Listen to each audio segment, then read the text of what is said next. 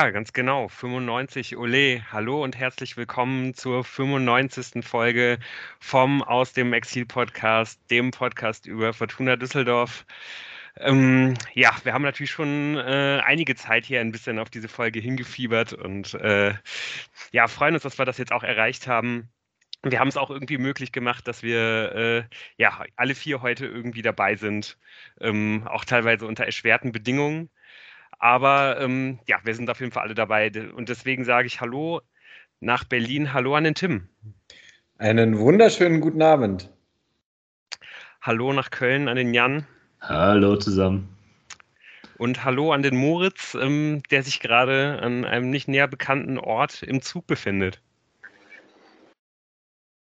Ja, äh, ein fröhliches 95 Ule äh, aus dem rollenden Exil ähm, zwischen zwei Städten, die äh, doch eine betragende Rolle auch in diesem Podcast zumindest gespielt haben. Ich fahre gerade von München zurück äh, nach Köln und ähm, freue mich auch sehr über diese Jubiläumsfolge und möchte auch nochmal ganz herzlich unseren Hörerinnen und Hörern danken. Danke, dass ihr dabei seid und viele erfolgreiche 1895. Ja, man hört schon, die äh, Verbindung ist auf jeden Fall nicht ganz perfekt, aber ähm, ja, das wird sich vielleicht auch noch so ein bisschen durch die Folge ziehen. Aber ja, das ist mal ausnahmsweise so, damit wir halt wie hier alle teilnehmen können. Hallo auch von mir, äh, ich bin der Lukas, ich sitze auch wie immer äh, in Köln. Und ähm, ja, bevor wir jetzt mit der Folge starten wollen, müssen wir noch jemand weiteren begrüßen. Wir haben nämlich ähm, ja zur Feier des Tages auch noch einen Gast dabei heute. Und das macht es jetzt auch noch mal ein bisschen zusätzlich schwierig, denn äh, es gibt gleich eine Namensdoppelung. Ein weiterer Moritz ist zu Gast, ein alter Freund äh, aus Fortuna-Tagen. Hallo Moritz. Hallihallo. Hallo zusammen. Danke, danke für die Einladung für diese, zu dieser speziellen Folge. Ich habe ein Kerzchen angezündet für die besinnliche, andächtige Stimmung. Ja, und hallo aus Stuttgart von mir.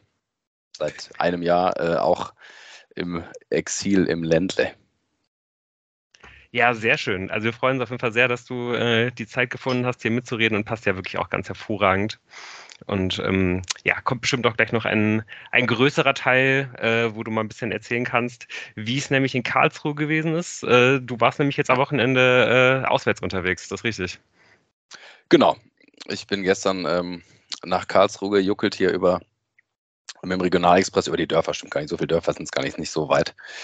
Ähm, genau, bin alleine dahin ge, äh, gedüst im, im Winter. Ähm, ich hatte mich so auf Frühling eingestellt und dann wurde es auf einmal Winter. Aber es war schön. War schön, mal wieder auswärts zu fahren. Ja, das glaube ich. Äh, ja, sind wir auf jeden Fall sehr gespannt, was du gleich erzählen wirst. Vorher äh, starten wir aber vielleicht dann doch noch, wie es ja auch eigentlich ähm, fast schon für uns bekannt ist, mit einem eher etwas negativen Thema. Oder zumindest mit einem Thema, wo man sich ein bisschen aufregen kann oder wo wir uns ein bisschen aufregen können. Ja, ich weiß jetzt auch.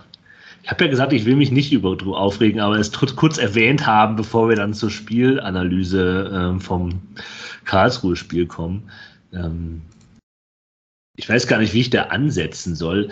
Also, dass der neue Vorstandsvorsitzende der Fortuna, Alexander Jobs, jetzt auf der Lieblingsmenschenliste meiner persönlichen nicht ganz oben steht, ist vielleicht jetzt kein großes Geheimnis an für, für diejenigen, die jetzt die letzten Folgen schon mal gehört haben.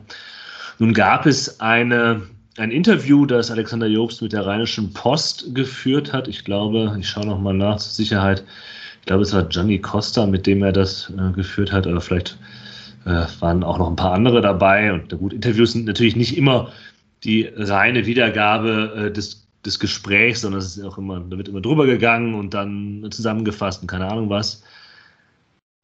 Aber es gibt so ein paar Stellen, auf die ich dann schon noch eingehen möchte oder irgendwie die, die bei mir hängen geblieben sind, wo ich mir gedacht habe, boah, boah ähm, ob das so Not tut, ich weiß es nicht. Ähm, es geht natürlich in einem Abschnitt auch um die ja, Belagerung der Fortuna und was die Fortuna so ausmacht und ähm, die aktuellen Zeiten, äh, die so unruhig und aufgeregt sind und wie man äh, da die Fortuna durch das Labyrinth leiten kann. So ist die Frage der Rheinischen Post. Und Alexander Jobst hat gut aufgepasst. Er sagt dann als Antwort, wie man eben die Fortuna durch das Labyrinth der in aufgeregten Zeiten leiten kann. Fortuna ist seit jeher für ein stark wertebasiertes Handeln bekannt. Für uns wird es für die Zukunft weiter wichtig sein, dass Partner, die mit uns arbeiten, sich an gängige Regeln und Gegebenheiten halten. Unsere Partner erwarten auch von Fortuna eine klare gesellschaftliche Orientierung. Das spüre ich deutlich aus den Gesprächen der letzten Wochen. Es ist für uns unvorstellbar, mit Partnern zusammenzuarbeiten, um jetzt mal das Beispiel Russland zu nehmen, in deren Land aktiv ein Krieg betrieben wird. Das ist ausgeschlossen für Fortuna. Dann folgt die Nachfrage der Rheinischen Post. Bei Fortuna gibt es zum Beispiel einen chinesischen Sponsor. Kein Problem? Fragezeichen.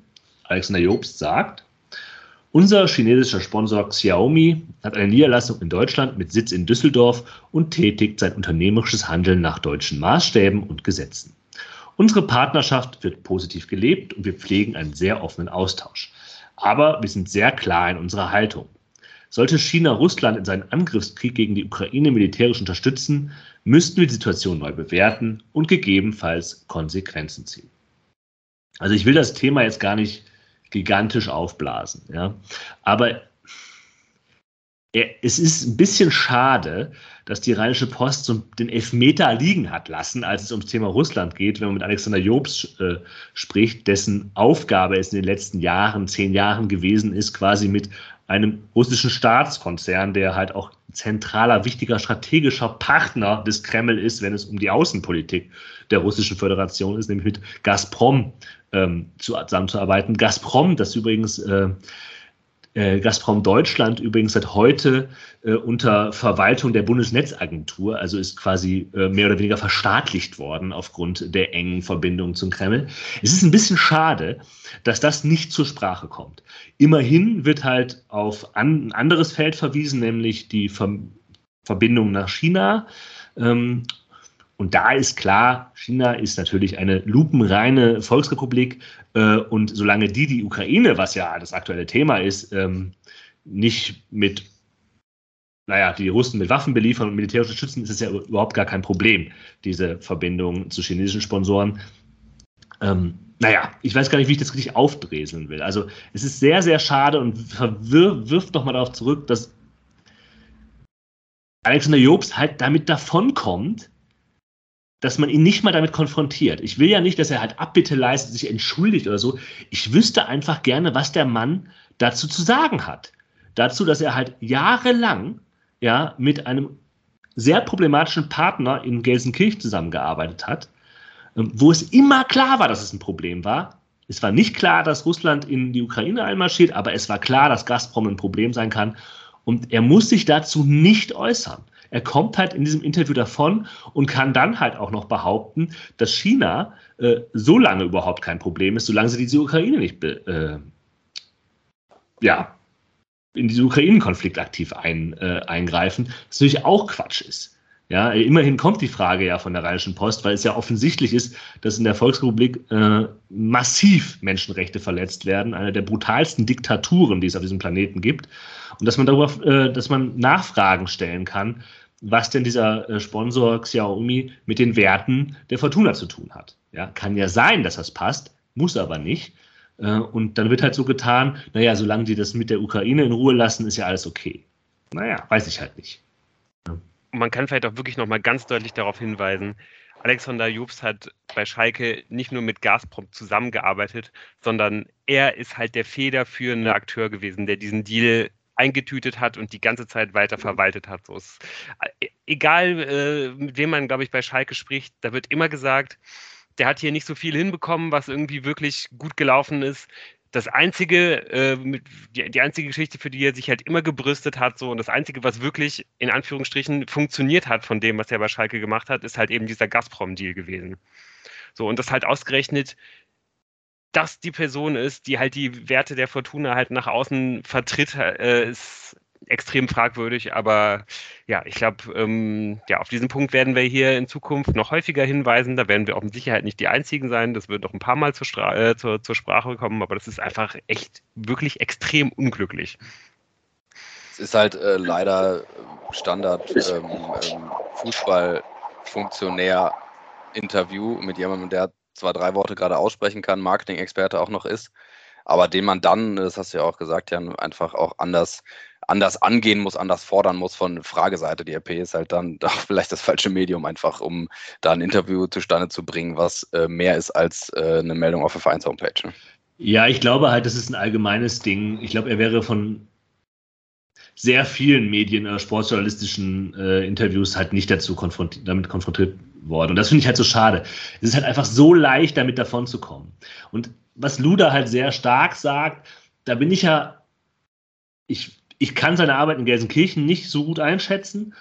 Ähm, und ich finde einfach, man muss ihn damit konfrontieren und er muss sich dazu äußern und halt das halt mit denen, was er, wenn er glaubt, dass der, der Markenkern der Fortuna die Werte sind, dann muss er halt sagen, ob wie, inwiefern er da kompetent so ist, dieses zu vertreten, wie das halt, wie er das sagt, ja. Aber das ist einfach, äh, man läuft, äh, es läuft einfach so weiter und ab einem, man hat einmal diesen Eindruck, ab einem gewissen Level, wenn du drin bist in diesem Fußballgeschäft, dann läuft es. Dann musst du dich auch nicht mehr für irgendwas rechtfertigen, sondern du bekommst ja. den nächsten Job und wirst im Zweifel auch noch befördert. Ähm, und äh, du, keiner stellt sich vor die Tür, sondern du bist immer wieder äh, auf deinen Sesseln äh, zurück. Ja, und wie weit es mit den ja, Werten ist, glaube, also würde er in einem halben Jahr bei in Köln arbeiten oder wo er auch immer, dann hätte er die, dann würde er über die Werte des anderen Vereins eben sprechen, also wie sehr man die verinnerlicht hat ja, nach ein natürlich. paar Monaten. Gut. Aber sicher. Ja, und Werte bei, also Werte bei Sponsoren, die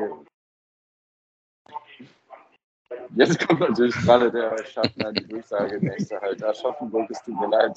Ich wollte nur den Punkt, ich komme später nochmal.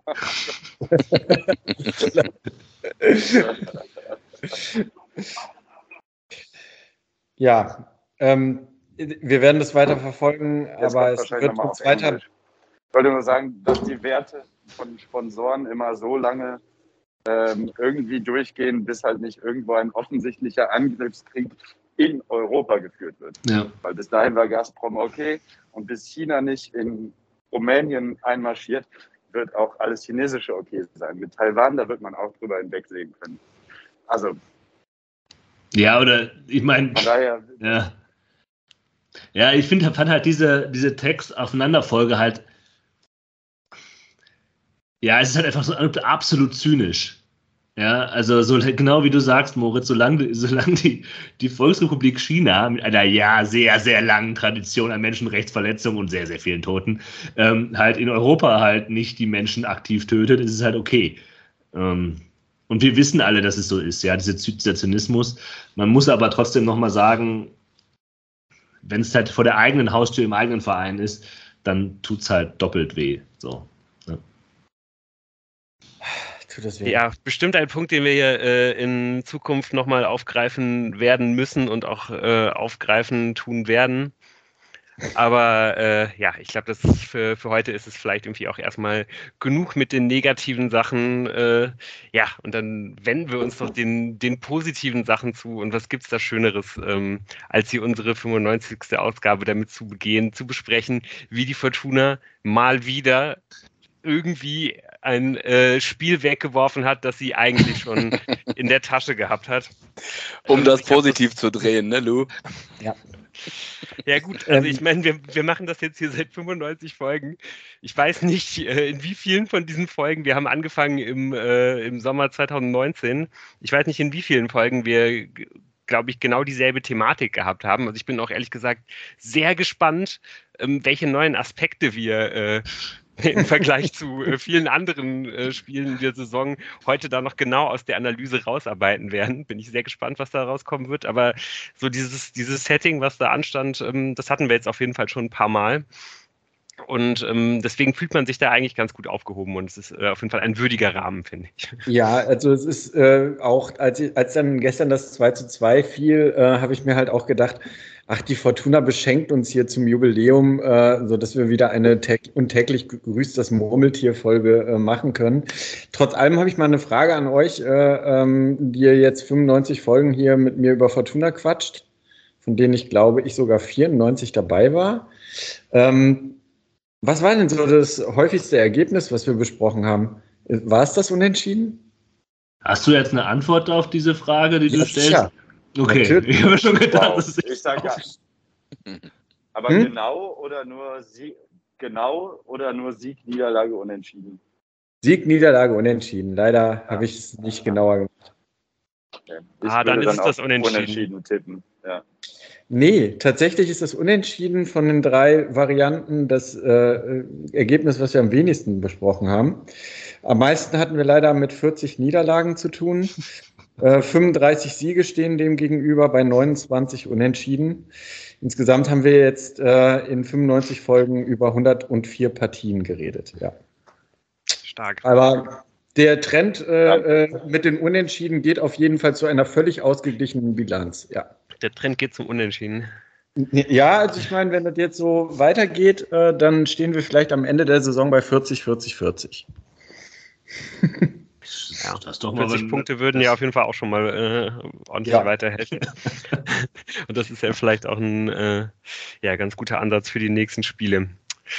Ja, wenn wir uns da mal um das, äh, um das Spiel selber kümmern, ähm, ja, Moritz, äh, vielleicht kannst du ja mal ein bisschen erzählen. Ähm, du ähm, warst wahrscheinlich jetzt irgendwie auch eine längere Zeit nicht mehr beim Fußball, wenn du, äh, wenn du in Stuttgart wohnst. Wann, wann warst du denn das letzte Mal da? Also auswärts ist tatsächlich schon äh, länger her. Auswärts war ich in Freiburg zuletzt. Äh, da, Karneval vor zwei Jahren, als, als es losging. Kurz danach ging es los. Da stand ich noch verkleidet in der Kurve. Und seitdem, äh, seitdem aber nicht mehr. Ich war letztes Jahr im August, äh, ich weiß gar nicht mehr gegen wen, aber zu Hause äh, an einem wirklich großartigen Wochenende. Äh, das war mein letztes Spiel. Ich glaube, August war es. Hm. Ja, ich glaube, dann so Auswärtsfahren ist ja dann schon noch irgendwie immer noch so ein bisschen was anderes. Ähm, ja, was sind denn so deine Eindrücke gewesen, ähm, zum nächsten Mal davon überhaupt mal wieder mit so vielen Menschen in einem Stadion zu sein? Das war ja wahrscheinlich dann auch letztes Jahr im August dann nicht, äh, nicht der Fall, dass es so viele waren. Also ich fand auch, dass es jetzt im, im Fernsehen relativ krass aussah, was natürlich irgendwie wahrscheinlich auch daran liegt, dass da in Karlsruhe ja irgendwie das halbe Stadion äh, gar nicht nutzbar ist, weil da ja Naja. irgendwelche äh, ja, Gebäude der, der, äh, der Baustelle noch stehen. Ja, Aber wobei, sonst also war es ja ziemlich voll.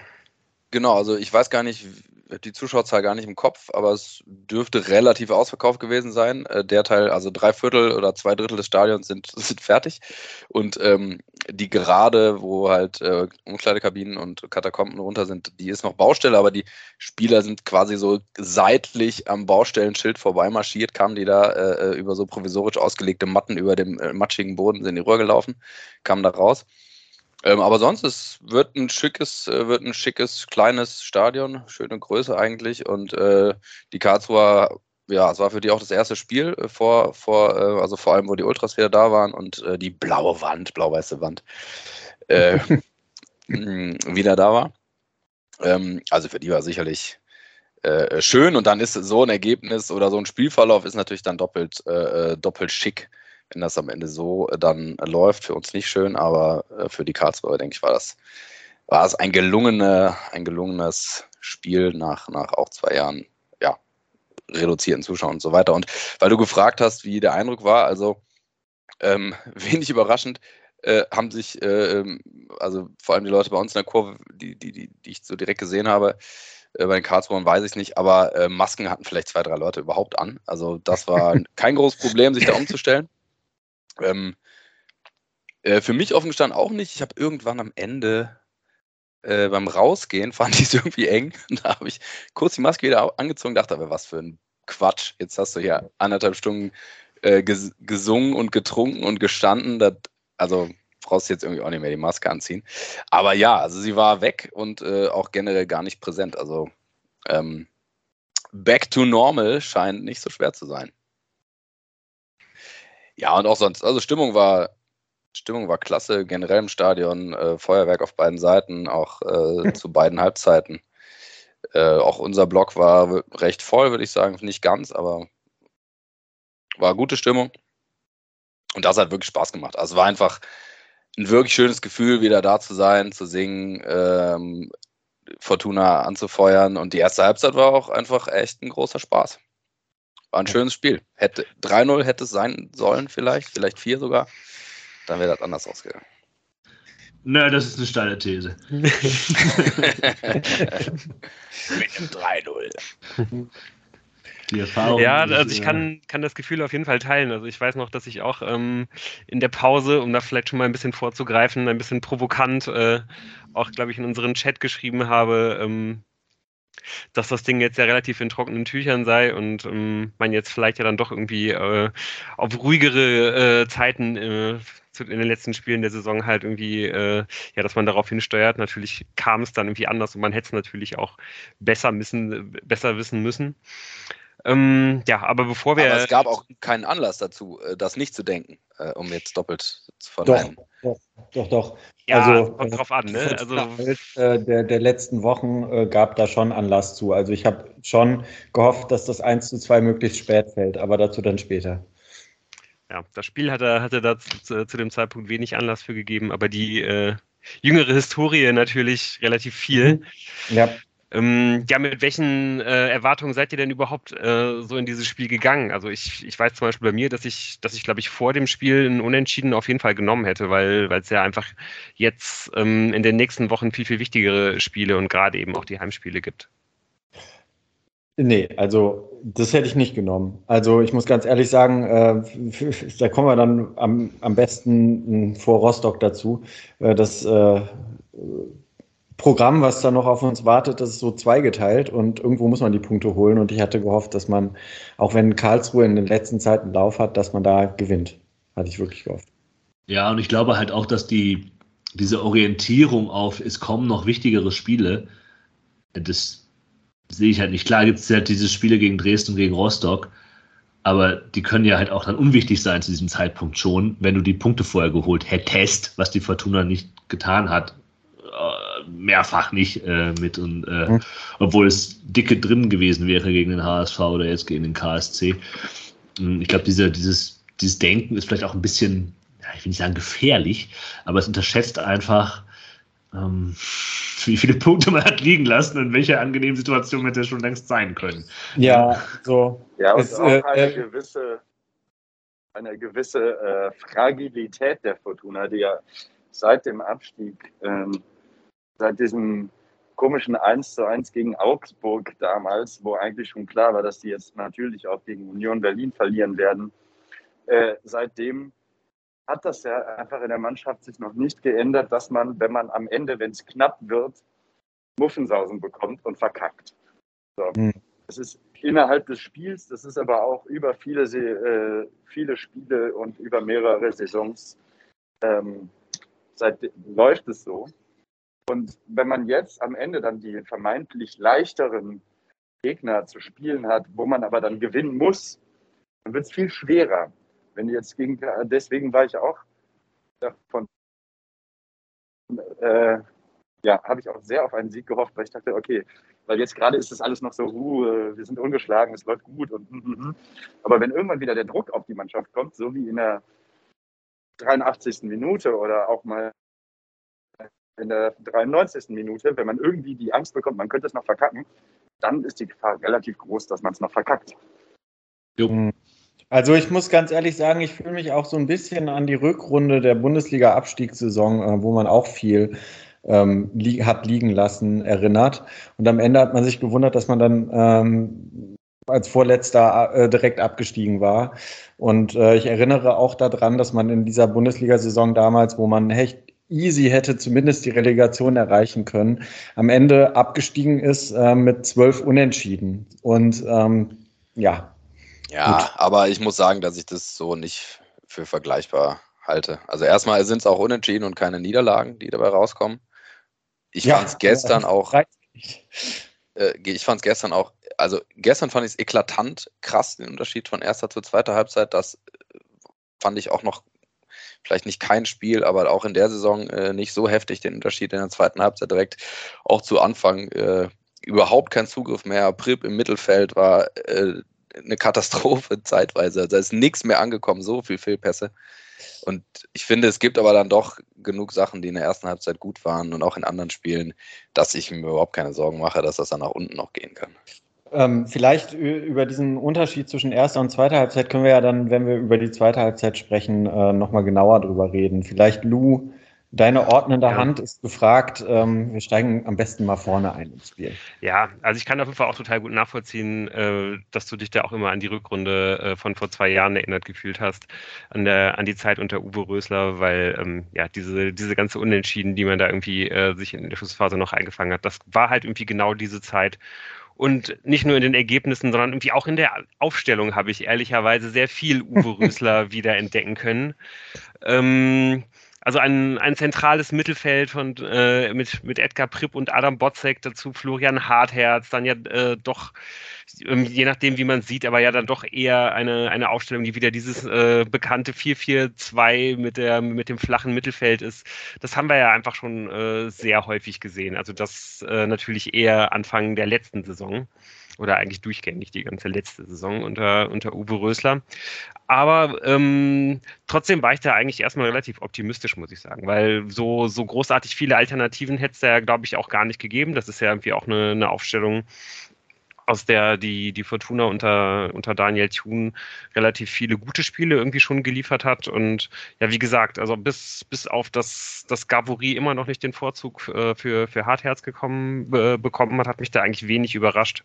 Ich glaube, ähm, ja, das zentrale Mittelfeld hat sich ja mehr oder weniger von selbst aus äh, auf, aufgestellt, da Kuba sich unter der Woche verletzt hat und jetzt wohl irgendwie erstmal eine Zeit ausfällt, was natürlich echt keine gute Nachricht ist. Und ja, und äh, ja, Sobotka scheint immer noch an seiner Covid-Erkrankung zu lavieren, ist auch immer noch nicht, nicht, noch nicht im Kader gewesen. Ist natürlich irgendwie auch eine, eine Nachricht, die echt nicht gut ist, weil der wird natürlich ganz eklatant vermisst. Und da kann man natürlich irgendwie auch ganz schwer mit irgendeinem Zeitrahmen planen, denke ich, ne? wo, man, wo man sicher gehen kann, dass er dann irgendwann wieder dabei ist. Von daher ähm, ja, gab es da eigentlich keine, keine Alternativen zu Botzek und Prip, weil ja, ähm, Tanaka ja wahrscheinlich auch wieder extrem spät von den Nati wiedergekommen ist. Und ähm, ja, den hätte ich da, glaube ich, jetzt auch und gerade eben auch gegen diese physisch starken Karlsruher nicht in die Anfangself äh, Elf gepackt. Hättet ihr irgendwas, irgendwas anders aufgestellt oder habt ihr irgendwas anderes erwartet? Ja, ich habe nicht äh, Florian Hartherz so ähnlich wie bei dir, habe ich nicht unbedingt von Anfang an erwartet, aber ich muss auch ganz ehrlich sagen, ich war auch nicht völlig überrascht, sondern wäre halt so aus dem Bauchgefühl hätte ich halt Gavouri aufgestellt, aber ich bin auch beim Training nicht dabei. Also von daher, das ist, ein, glaube ich, ein ziemliches äh, äh, Kopf-an-Kopf-Rennen und äh, nö, ansonsten hat mich da auch nichts überrascht. Was mich überrascht hat, ist weniger äh, die Aufstellung, wie sie zum Beispiel schematisch auch der Kicker dann äh, so im flachen 4-4-2 aufmalt. Sondern dass äh, ich in der ersten Halbzeit schon den Eindruck hatte, als würde Edgar Pripp wirklich weit vor Adam Borzek äh, agieren und spielen, beziehungsweise er hat auch die, die Läufe nach vorne und nach hinten, also ist viel gelaufen, so dass es phasenweise fast nach dem äh, 4-4-2 mit Raute aussah am Anfang, fand ich. Und das hat mich schon überrascht, wie offensiv Pripp da gespielt hat. Ja, Pripp hatte die Aufgabe, im gegnerischen Ballbesitz so ein bisschen den Aufbau Sechser der, der Karlsruher zuzustellen. Das hätte er auch gut gemacht. Mhm. Und dann ähm, im eigenen Ballbesitz war es ganz interessant. Entweder hat sich Adam Botzek halt so zwischen die beiden Innenverteidiger fallen lassen, um den Spielaufbau mitzumachen, oder er ist nach vorne gegangen, um wie Lou dann halt, als wir zusammengeschaut haben, äh, richtig meinte, die Oliver Fink-Rolle ähm, einzunehmen, weil dann halt Kastenmeier sehr viel stärker ähm, mit dem Spielaufbau eingebunden war. Also dann hat man quasi die Dreierreihe mit dem Torwart aufgezogen, um dann eben einen längeren Ball auch zu bekommen, obwohl man jetzt gar nicht so viel mit langen Bällen äh, operiert hat. Aber das fand ich schon interessant variabel und ich, ich will nicht zu weit vorgreifen in die zweite Halbzeit, weil diese die Probleme, die Edgar Pripp in der zweiten Halbzeit hatte, die habe ich auch gesehen, was Moritz meinte. Aber Edgar Pripp hat ein absolut super Spiel hingeliefert, weil diese erste Halbzeit ja. so überragend war. Ich glaube, das war das Beste, was Edgar Pripp im Trikot der Fortuna überhaupt geleistet hat, dass, dass er damit sogar halt die nicht ganz so ideale Leistung der zweiten Halbzeit rausholt in der Gesamtbetrachtung, ähm, was eben auch viel über diese erste Halbzeit von Edgar Pripp aussagt, der einfach überall war, der, der ja. die meisten Pässe gespielt hat, der die meisten Ballbesitz hat. Bei Fortuna Düsseldorf, also ein zentraler Mittelfeldspieler, die meisten Ballbesitz hat. Das ist eigentlich noch nie vorgekommen in den letzten 95 Folgen dieses Podcasts. Und das war immer ein Innenverteidiger oder äh, Zimmermann auf rechts. Ja, ähm, Das ist eigentlich unfair, dass er mir einfiel, äh, genau deswegen, wegen diesem Leistungsabfall. Ja.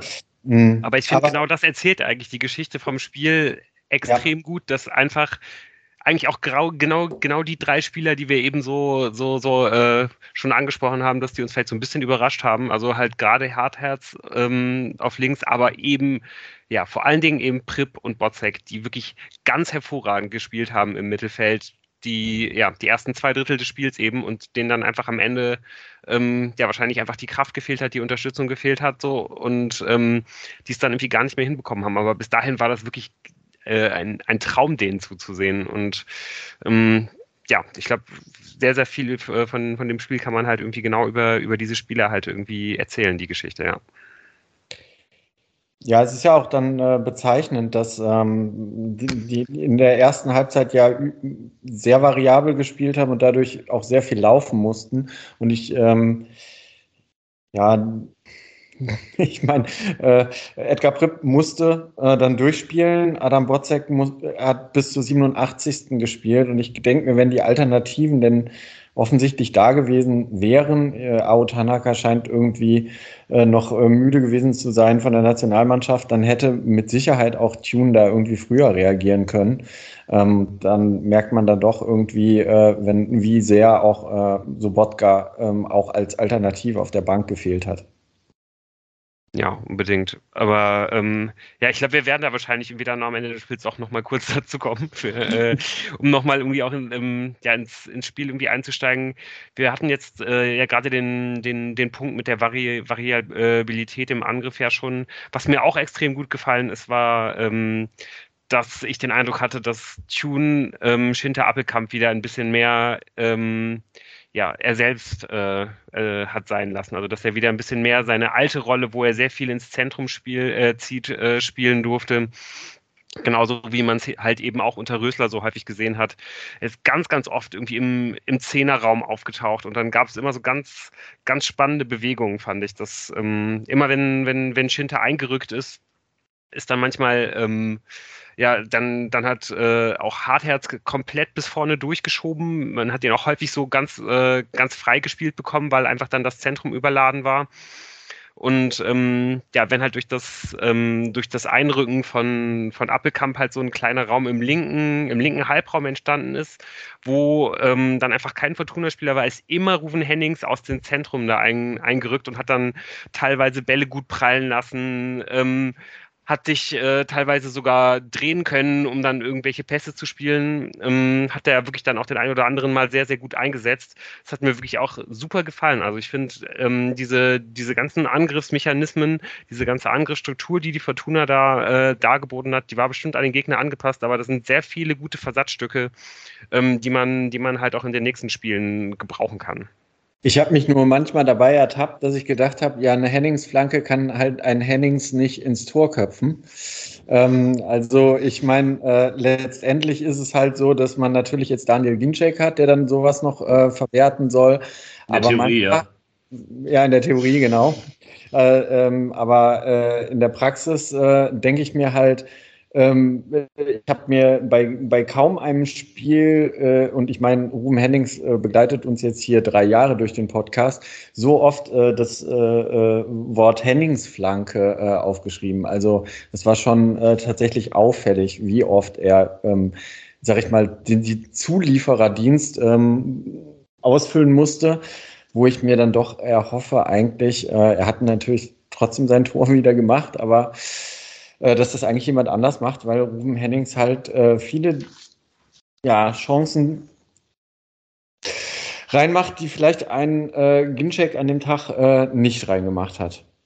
Ähm, ja, ist halt also, halt viel Konjunktiv, ne? Aber auf der anderen Seite hast du, also der linke Fuß ist einfach super und die Fähigkeit, gerade wenn das so äh, wenn das so relativ kurze Bälle sind, äh, eher scharfe Pässe, die er dann äh, mit dem Körper abschirmen kann und dann mit dem linken Fuß scharf in den Strafraum spielt, das ist einfach schon auch eine super Qualität und da muss auch ein anderer nur einen Fuß mal hinhalten, das reicht vielleicht schon. Der ja, fehlt dann da, ja, aber. Ja. Ja, ich finde ich find auch nicht, dass, das, äh, dass man diese, dieses Element komplett aus dem Spiel äh, streichen sollte, weil ich finde, das äh, bringt Unruhe vorne, für, für die Gegner ist man unberechenbarer, aber es war mir in diesem Spiel ein little bit too much. So, ja. Ähm, genau, äh, da, zum Beispiel in der zwölften Minute, ähm, das war natürlich nach einer Vorarbeit von, von Florian Hartherz, meine ich, da taucht ja Ginczek äh, ganz frei vor, vor Marius Gersbeck auf. Ja, und dann legt er ich glaube, es ist sogar Ruven Hennings, der ihn ja. da, der ihn da ja, freispielt. Ne? Es, ja, es okay. kommt da, glaube ich, so ein, so, ein, so ein schräger Pass halt irgendwie in den, in den rechten Halbraum und Hennings äh, hat dann einfach auch genau das richtige Timing im Pass, Ginchek genau das richtige Timing beim, beim Starten. Ja. Und äh, ja, genau wie du sagst, so der, der Ball muss halt irgendwie rein. Ne? Also entweder muss Ginchek den machen und da, das finde ich auch immer so ein bisschen schwierig, weil ich es eigentlich immer gut finde, wenn man da rüberlegt. Mhm. Aber so ein Stürmer von der Qualität von, von, von Daniel Ginczek, der muss ja eigentlich auch so egoistisch sein, dass er, dass er da vielleicht auch draufzieht. Ist natürlich jetzt immer schön, das äh, dann hinterher irgendwie zu bewerten. Äh, ich finde es ja, wie gesagt, wirklich eigentlich auch ganz gut, dass er darüber legt zu Appelkamp, der äh, dem es, glaube ich, auch extrem gut getan hätte, wenn ja. er, wenn er da mal das, äh, das einfache Ding aus drei Metern halt irgendwie über die Linie schiebt. So. Also das so ein, so ein Ego-Boost, glaube ich, ja, das, das hat er auch echt bitter nötig, aber dann, ja, ähm, muss man da auch einfach mal dem, dem Karlsruher Torwart ein Kompliment machen, weil so schlecht ist eigentlich der Ball von äh, den, den Gegencheck darüber legt, äh, ist der nicht. Der Torwart zockt halt richtig krass. Also das kann man auch in der, äh, in der Wiederholung nochmal sehen der Torwart macht einfach eine halbe Sekunde zu früh schon den, den, den, äh, den Schritt rechts rüber. Der wartet halt wirklich gar nicht, was. Äh, also er rechnet komplett damit, dass Ginchek nicht schießen wird. Und das finde ich, finde ich wirklich krass so. Also das ist richtig gut spekuliert natürlich, aber es kann halt auch, also wenn, wenn Ginchek den mit äh, 10 km halt aufs Tor schiebt, so, dann ist der halt drin. So. Ja, das ist wirklich eine krasse Aktion. Also das, das sieht man ganz selten, dass ein Torwart so krass zockt. Das habe ich aus dem, im Stadion gar nicht sehen können. Äh, da, da sah es so aus, äh, warum, warum macht der, schiebt er den nicht, äh, spielt er den nicht ein bisschen höher äh, rüber, dann ist das ein klares Ding. Wenn er den nicht flach, äh, wenn er nicht flach passt, dann ist das fertig. Ja, oder ein bisschen, ein bisschen, bisschen, bisschen mehr äh, Speed dahinter. Also der, der, der Querpass kann noch ein bisschen schärfer kommen. Mhm. Aber, aber naja, unabhängig davon muss man natürlich sagen, kommen da leider äh, ähm, noch ein paar Chancen, wo, wo Ginczek um ein Haar schon das 1 zu 0 machen kann. Ähm, ich, ich, möchte mich gar nicht an Daniel Ginczek hier aufhängen, aber äh, die ganzen guten Chancen, die ähm, werden uns bei der Betrachtung dann der zweiten Hälfte nochmal einholen. Ähm, zum Beispiel die gefährliche Ecke, wo ich auch ehrlich sage, in der 18. Minute äh, so, so, eine äh, gefährliche Ecken, das, das, ist ja nicht so die, die Spezialdisziplin von Fortuna Düsseldorf. Aber die Kopfballverlängerung von Ruven Hennings ist super und ähm, um ein Haar kommt da schon Ginczek zum Torjubel. Aber ja, was ich, was ich ja ein bisschen mhm. schade fand bei dem Spiel, mal wieder, also ich meine, Daniel Ginczek hat natürlich einfach, ist eine von Verletzungen geprägte Karriere, ähm, hat lange erste Liga gespielt. Und sein Problem bei diesem Spiel war die Ballverarbeitung. Mhm. Und nicht auf engstem Raum, sondern halt, der hatte zum Teil da echt Platz und hat den Ball dann nicht verarbeitet bekommen. Und das ist dann schon ein bisschen, äh, bisschen schade, würde ich mal erstmal vorsichtig sagen. Also da hat er wirklich ein paar äh, Spiele äh, ein paar Dinger liegen lassen, äh, im 16er da fast unbedrängt ranzukommen äh, oder auch mal in anderen Situationen verspringt ihm dann der Ball ungünstig. Ja, ja, ja. Das ist, das ist das, was ich eben fälschlicherweise äh, äh, schon vorgezogen hatte. Das ist diese Hartherzflanke, wo, wenn er den besser ja. annimmt und der nicht einen halben Meter wegspringt, dann hat er da die 101-prozentige Chance zum 1 zu 0 in der 30. Minute. Also er hatte wirklich eine Reihe von Chancen, sodass ich mich richtig, richtig freue, ähm, dass er dann zumindest dann auch das 1-0 machen durfte. Ähm, wir springen ja, jetzt. Ich, nee, ich finde den auch gut. Mhm. Und das was du sagen. Ich finde den gut eingecheckt. Ja, ich glaube auch, ich, ich will das jetzt auch nicht als irgendwie, es ist schon aufgefallen bei dem Spiel jetzt, was ich aber gut fand in dieser Situation, in dieser Phase, in der wir uns ja bewegen, vor diesem 1 zu 0, es war ja schon so, dass der KSC jetzt nicht Riesenchancen hatte, aber die waren jetzt auch nicht, es gab immer so Momente, wo halt ein Konter mal gelaufen ist, ähm, wo man vielleicht ein bisschen langsam war, weil es im zentralen Mittelfeld auch nicht mehr die Räume zulaufen kann. Ähm, auch wenn Alan Botzek keine signifikanten Schwächen hat. Ähm, aber das ist natürlich schon ein Problem, vielleicht. Aber die Fortuna hat sich daraus einfach überhaupt nicht gekümmert. Die haben weiter ihren Stiefel runtergespielt. Ballbesitz, ähm, das Passspiel war sicher, was echt verrückt ist, wenn man das mal sagen kann über eine Fortuna aus Düsseldorf. Ähm, und man hat einfach gedacht, okay, die bleiben geduldig, die suchen die Lücken, die versuchen es mal über rechts, ja, ähm, mit Zimmermann und Narei, vielleicht mal Steilklatsch oder was weiß ich was. Äh, vielleicht ergibt sich ja was und wenn nicht, dann spielt man wieder hinten rum und versucht es irgendwie anders oder verlagert den Ball. Ähm, das wirkte sehr souverän und erwachsen, dieses, äh, ja. dieses Spiel in der ersten Halbzeit. Und das war wirklich, wirklich positiv. Denn es ist ja auch klar, der Defensivplan äh, von Daniel Thune gegen KSC war Ballbesitzeigener. Was ja auch ein bisschen riskant sein kann, weil da muss der Ball nun mal blöd verloren gehen ähm, und zack hat man den Konter, den, den man sich einfängt.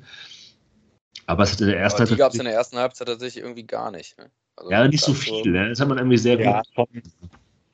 Also, ja, also ich glaube auf jeden Fall völlig in dem Rahmen, äh, wie man das halt einfach ja logischerweise gegen so einen Gegner auch erwarten muss, dass die halt so ein oder zwei so Halbchancen hatten, weil sie da irgendwie mal ganz gut irgendwie durchs Mittelfeld kommen und dann vielleicht wirklich im, im zentralen Mittelfeld der Fortuna ein bisschen das Tempo fehlt, um das äh, halt sofort zuzulaufen. Aber ich glaube, da gab es dann irgendwie so mehr oder weniger so harmlose Weitschüsse, aber viel mehr haben die ja nicht erreicht. Also ich glaube schon, dass die Fortuna da letztendlich in die Pause gegangen ist und man sich gesagt hat, boah, wir haben genau das Spiel bekommen, was wir uns vorgestellt haben. Ja, ausgekontert auch in der zweiten Halbzeit. Also da waren auch nicht so krasse Sachen über Außen dabei, dass die da enteilt sind. Äh, das hat dann andere Gründe gehabt. Aber äh, so die Konteranfälligkeit, würde ich sagen, war schon, äh, wie du gesagt hast, absolut im Rahmen. Es ist auch interessant, dass äh, die beiden äh, Außen, die bei Karlsruhe aufgeboten waren, halt äh, fast gar nicht am Spiel beteiligt waren. Also auch wenn man sich anguckt, wie viel Ballbesitz die über das Spiel hatten. Aber einmal kam, ich weiß jetzt nicht, wie er mit Vornamen heißt, der Spieler von Karlsruhe mit dem Nachnamen Lorenz an den Ball. Und da habe ich mir schon gedacht, okay, jetzt bitte nicht zu mutig werden. So, ähm, das kann auch mal einen bösen Konter geben. Aber ähm, das wäre zu dem Zeitpunkt ja wirklich das, die absolute, äh, äh, absolut falsche Ergeb falscheste Ergebnis, was ich in dieser Saison beim Fortuna-Spiel gesehen hätte, gewesen, wenn es da 1 zu 0 gestanden hätte. Und auch das 2 zu 0, was dann äh, na, relativ schnell die Fortuna endlich mal nachlegt. Also man hat ja schon gedacht, irgendwie, ah, okay, äh, jetzt hält man wieder unglaublich lange hier ein 1 zu 0 und am Ende geht das Spiel 1 zu 1 aus. Äh, aber dieses Mal hat man nach sieben Minuten äh, nachgelegt und das war ja auch völlig verdient, dass man da 2 zu 0 geführt hat. Ein, ein schönes Tor übrigens. Ja, aber lass uns jetzt nicht den Zweifel vor dem ersten äh, schießen. Äh, das Interessante ist ja, dass trotz des vielen Ballbesitzes, den die Fortuna hatte, das Tor nicht aus einem eigenen Ballbesitz entsteht, sondern mhm. natürlich der Mann ohne signifikante Schwächen, ähm, Adam Botzek, den Ball erobert, äh, relativ hoch. Äh, und dann geht es relativ schnell über Rufen Hennings, der ein äh, ja, ne, dann auf einer Reihe und äh, dann äh, macht eine Reihe, zieht da nach vorne, spielt dann wiederum Hennings an und Hennings hatte sich während dieser ersten Minuten Daniel Ginczek genau ausgeguckt und er wusste, so, den Daniel, den muss ich jetzt so anschießen, dass er nicht anders kann. genau das macht natürlich ein Könner wie Ruven Hennings und wämst eine Flanke dem Ginczek so dermaßen äh, ans Bein, dass er nicht anders konnte, als das 1 0 zu schießen. Sehr schönes Tor. Aber ich finde auch gerade bei dem Tor sieht man auch nochmal, wie gut die beiden halt zusammenpassen, weil äh, auch ja, wenn wir jetzt natürlich absolut. viel Ginchek kritisiert haben und auch zu Recht für das, äh, was er dann halt immer jeweils in der letzten Situation gemacht hat, in vielen Situationen davor hat er eben auch äh, extrem gut agiert und da geht er eben auch extrem gut, äh, seit, er, seit er hier ist. Und deswegen kommt er überhaupt erstmal an diese ganzen Chancen so. Ne? Ich meine, das ist ja auch erstmal äh, ein Zeichen von Qualität, dass man, dass man sich so viele hochkarätige Chancen überhaupt erarbeitet. Und der Situation, Hennings hat halt eben auch äh, den, den, den Platz da an der, an der linken Grundlinie, guckt halt wirklich zwei, dreimal hoch, was passiert in der Mitte.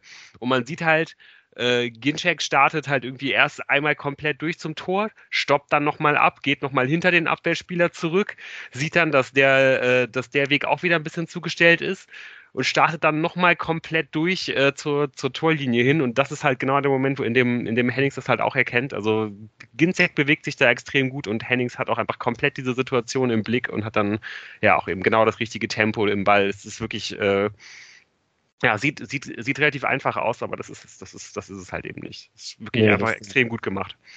Also ich finde auch, dass die, die beiden. beiden haben zum äh, Vorbeginn der zweiten Halbzeit auch ganz langer Mittelkreis irgendwie noch äh, sich unterhalten, äh, äh, viel, viel kommuniziert, fand ich. Also da ist es mir sehr aufgefallen, aber auch sonst im Spiel. Deswegen, ja, finde ich auch, dass die eigentlich da gut harmonieren und sind natürlich auch irgendwie für eine gegnerische Abwehr äh, zwar jetzt nicht die allerschnellsten, vor allem Ginczek nicht, aber halt zwei echte Brecher. Also auf jeden Fall für die zweite Liga ist schon, ist schon ein Fund. Wenn der Ginczek mal zwei, drei Türchen mehr schießt, dann äh, ja, man muss ihm ja auch zugute halten, dass er halt lange keine Spielpraxis hatte. Ne? Und es ist ja auch, gibt ja auch einen Grund, warum er halt aus der ersten Liga zu Fortuna kommt im Winter.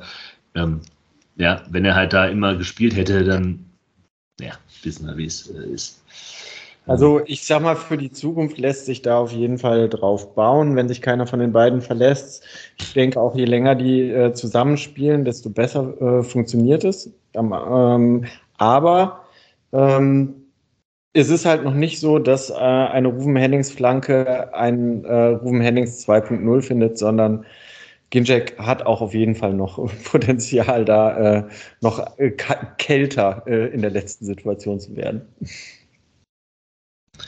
Ja, und er hat auf jeden Fall auch den, äh, den allerbesten Anschauungsunterricht in, in nächster Nähe, wie man das mit der Eiseskälte vor dem Tor macht. Denn ähm, ja, man hätte es wirklich kaum für Möglichkeiten kennen. Die, die Fortuna legt wirklich äh, innerhalb von kürzester Zeit in einer Phase, wo sie den Gegner unter Kontrolle hat, mal nach. Also das ist man ja wirklich normalerweise nicht so richtig gewohnt. Ähm, ja, nur fünf Minuten nach dem 1 zu 0 ähm, ja, stellt die Fortuna auf 2 zu 0, weil sie da auch äh, fast ein bisschen untypisch dazu, wie man ansonsten in dem Spiel agiert, agiert hat, auch gar nicht so sehr aus einem äh, aufbauenden Ballbesitz äh, raus agiert, sondern ähm, sofort einen langen Ball nach vorne schlägt, auf den rechten Flügel auf eine Reihe und ja, das, das ist dann eben auch die eine Millisekunde, äh, wo dann die Karlsruher Verteidigung und vor allem die Karlsruher linke Seite ähm, ja dann halt die eine Situation äh, der, der Fortuna gibt, die sie, glaube ich, der Fortuna auf gar keinen Fall geben wollte. Und das ist halt eine große Fläche, grüne Wiese äh, vor, vor, Karlei, äh, vor, vor Karl-Litnerei halt irgendwie offen zu lassen.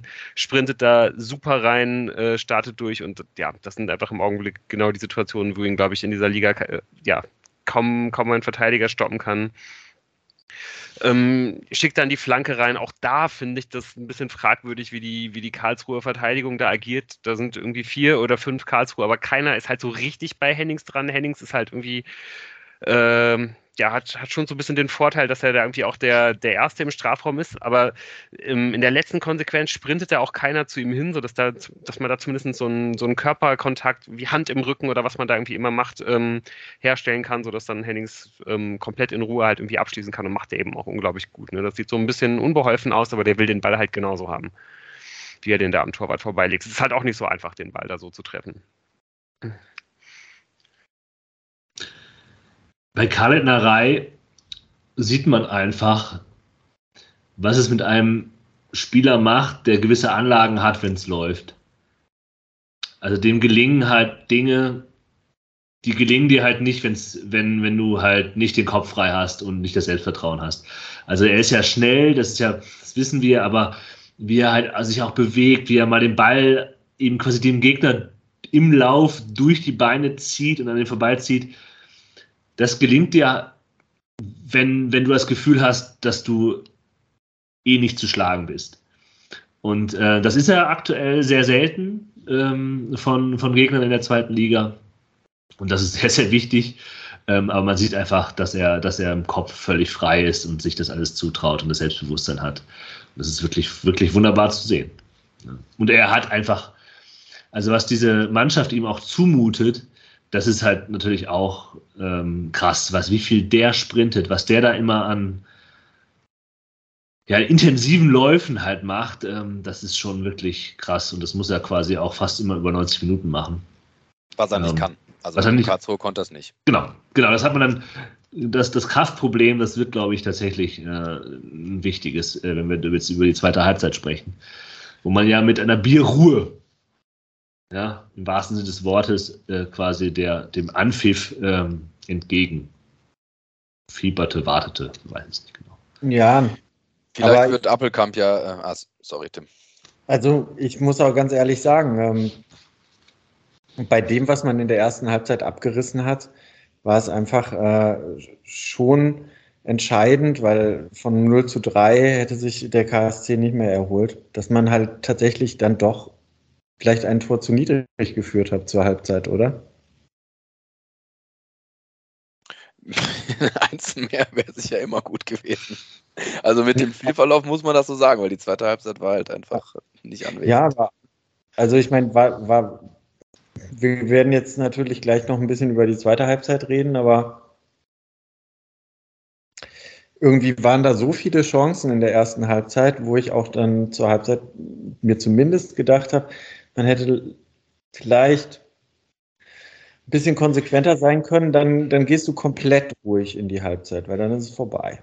Ja, aber ein Ja, 2-0 stimmt schon. mit der Leistung ist ja trotzdem nicht verkehrt. Ja. Und Also, wenn wie das, gesagt, wenn, also, Wir, wir haben am Anfang darüber geredet. Ich habe äh, tatsächlich erwartet, dass Karlsruhe wie die Eisenbahn aus der äh, Halbzeit kommt und äh, äh, dass die äh, natürlich alles tun werden, um ganz schnell einen Anschluss zu treffen. Und dann geht halt das Denken los, weil man hat in den letzten Wochen halt so unglaublich viele Punkte nach, nach einer Führung ähm, äh, tatsächlich liegen lassen. Und bei dem Aufwand, den man in der ersten Halbzeit betrieben hat, ähm, also ich war mir nicht, ich bin nicht mit einer Bierruhe in die zweite Halbzeit gegangen, das muss ich wirklich sagen.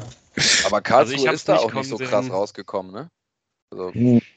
vielleicht fünf Minuten und dann war es wirklich ein grauenhaft schlechtes Spiel. Ja, so viel Fehlpässe auf beiden Seiten, es war so schlecht. Ja. So schlecht.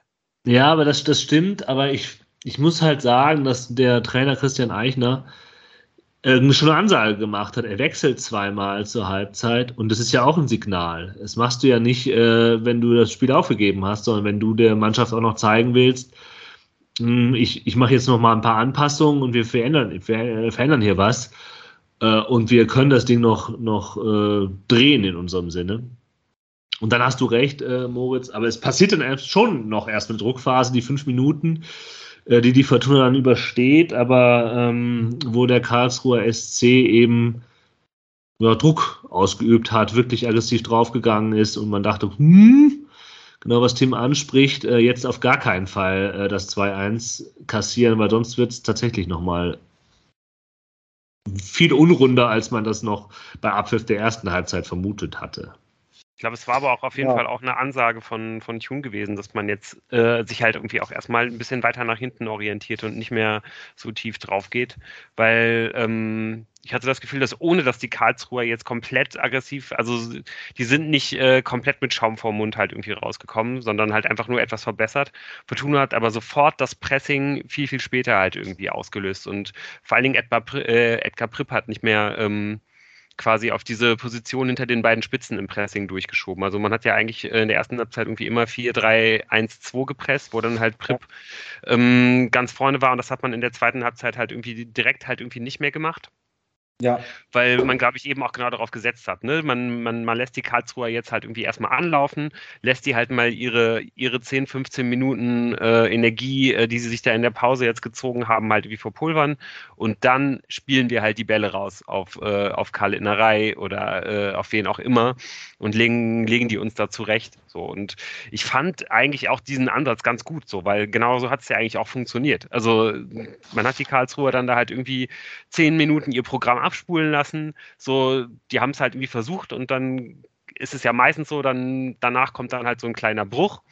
So, und dann muss man, dann muss man halt irgendwie da sein. Und die Fortuna hat dann ja eben auch die, äh, ohne dass man in dieser Zeit halt wirklich äh, Chancen zugelassen hat, das gut verteidigt und sich dann halt eben auch selber äh, die Chancen erarbeitet. So, ne? Ja. Und äh, ich glaube, da ist halt dann vor allen Dingen diese Chance in der, ich glaube, äh, 58. Minute Ja. zu nennen.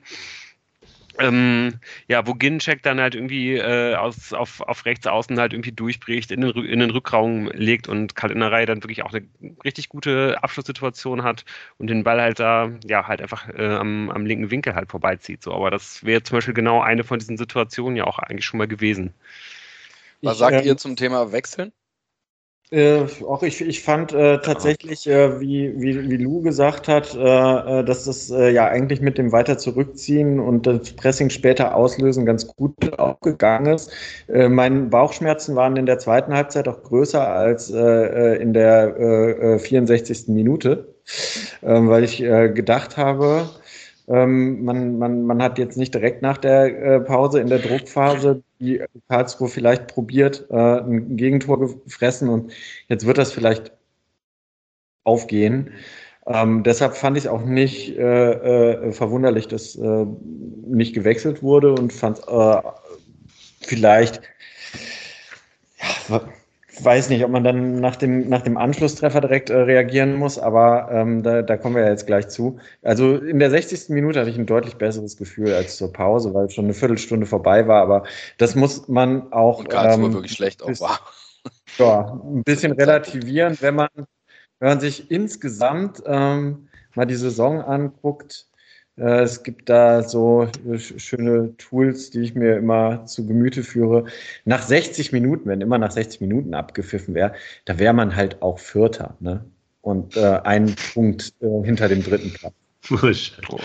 Es wirft ja, schon also die, die also, also ähm, ich habe schon mir gedacht, also in der idealen Welt wechselt man. Ähm, ich finde, man hat es Edgar Pripp, man hat es den Zentralmittelfeldspielern schon angesehen, dass da die Kräfte äh, nachließen. Nur das Problem bei diesem Spiel, für wen denn? Ja, also Ao Tanaka wäre sicherlich auch nicht die äh, richtige Wahl gewesen, um da eben äh, Prip oder Botzek in dieser Situation zu ersetzen. Ja. Ja, ich weiß es nicht so genau. Also ich, ich muss jetzt natürlich dieses Argument führen, ähm, weil ich irgendwie auch das Gefühl hatte, dass als Tanaka dann gekommen ist, ähm, es der Mannschaft schon auch so ein bisschen Sicherheit gegeben hat, dass halt ein Spieler gekommen ist, der den Ball haben will. Der ist Moment, in der 87. gekommen, Der ist Lou. drei Minuten vor ja, Schluss gekommen, also bitte. Vielleicht hat es auch viel die Sicherheit beim, beim, beim, Zuschauen gegeben. Aber äh, es war trotzdem das erste Mal wieder, eigentlich nach dem Elfmeter, dass, äh, dass die Fortuna überhaupt mal wieder Bälle nicht hinten rausgeschlagen hat. So, äh, das mag auch daran liegen, dass erstmal dieses 2 zu 2 gefallen ist und äh, sich dadurch halt wieder viel geändert hat. Trotzdem, ich wollte diesen Punkt nur mal nennen, dass äh, dass, dass, ich nicht, dass ich nicht sagen will, dass, dass Tanaka da gar keine Option gewesen wäre. Man hat sich nur dagegen entschieden. Mit der Einschränkung, ich meine, Jan, wir beide haben uns, glaube ich, wirklich auch ungefähr ab der 62. Minute darüber unterhalten, äh, weil du das auch immer wieder angesprochen hast. Verdammt, muss man, muss man wechseln. Die beiden zentralen Mittelfeldspieler sehen schon nicht mehr so gut aus. Du hast es eigentlich schon sehr, sehr früh gesagt und wir haben da auch immer mal wieder drüber geredet und immer wieder war die, äh, war halt irgendwie das Ergebnis. Ja, man muss sie rausnehmen für wen? Es ist niemand auf der Bank. Du kannst Tanaka in der körperlichen Verfassung, der ist nach dem Länderspiel und auch generell fehlt da auch immer noch einiges an, an Oberkörper, äh, an Oberkörper äh, äh, Athletik und so weiter, an Oberkörperstabilität gegen diese physischen Karlsruher kannst du den da eigentlich nicht äh, bringen. Und das war auch komplett meine Meinung. Ich habe auch gesagt, nee, du musst die beiden drin lassen. So, das ist die absolut richtige Entscheidung. Und deswegen glaube ich auch, dass da einfach nicht so wahnsinnig viel möglich war. So, und die Frage ist auch,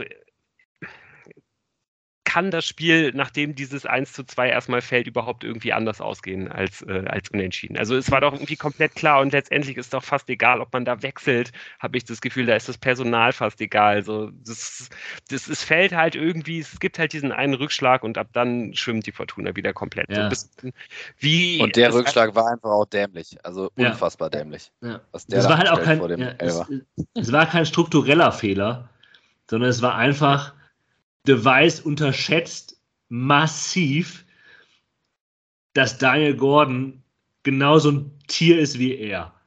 Und er, ich glaube, er hat. Ja, der Ball war ultra langsam schon. Ja. Fünf Meter vor der ja. Auslinie war er schon fast, ja. lag er schon fast. Und also Device. Von festzustellen, dass es nicht geht. Device, der leider kein Pitbull-Züchter ist. Ja, wie wir äh, erahnen auf seinem. Aber wir müssen auf jeden Fall trotzdem den Spitznamen Pitbull für den noch etablieren, solange ja. wie der noch da ist. Ich würde sagen, wir müssen ihn ja zum Pitbull-Züchter machen. Aber ähm, er, ich glaube, er hat einfach die Erfahrung gehabt, dass, also in der zweiten Liga, dass, dass es wenige gibt, die ihm Paroli bieten können. Und er hat einfach gedacht, dass, dass wenn er seinen Körper da reinstellt, dann passt das. Und dann kommt halt der Innenverteidiger Brocken von der anderen Seite. Ja, und äh, da, gegen den sah er halt einfach, ähm, einfach sehr viel schlechter aus.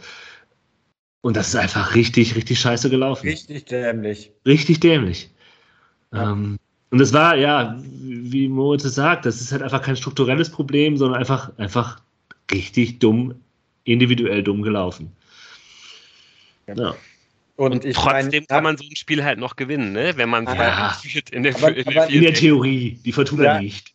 Also in dem Moment ist doch, ist doch klar, dass äh, äh, ja, also dass die, die, die Beine beginnen zu wackeln, die Knie werden äh, weich und äh, äh, das ist wirklich die längsten 25 Minuten äh, der letzten Wochen werden, war mir sowas von klar. Und ich habe auch ehrlich gesagt nicht, also in dem Moment habe ich gedacht, nee, heute äh, zeigt die Fortuna mal wieder, ähm, warum wir diesen Verein ähm, so lieben.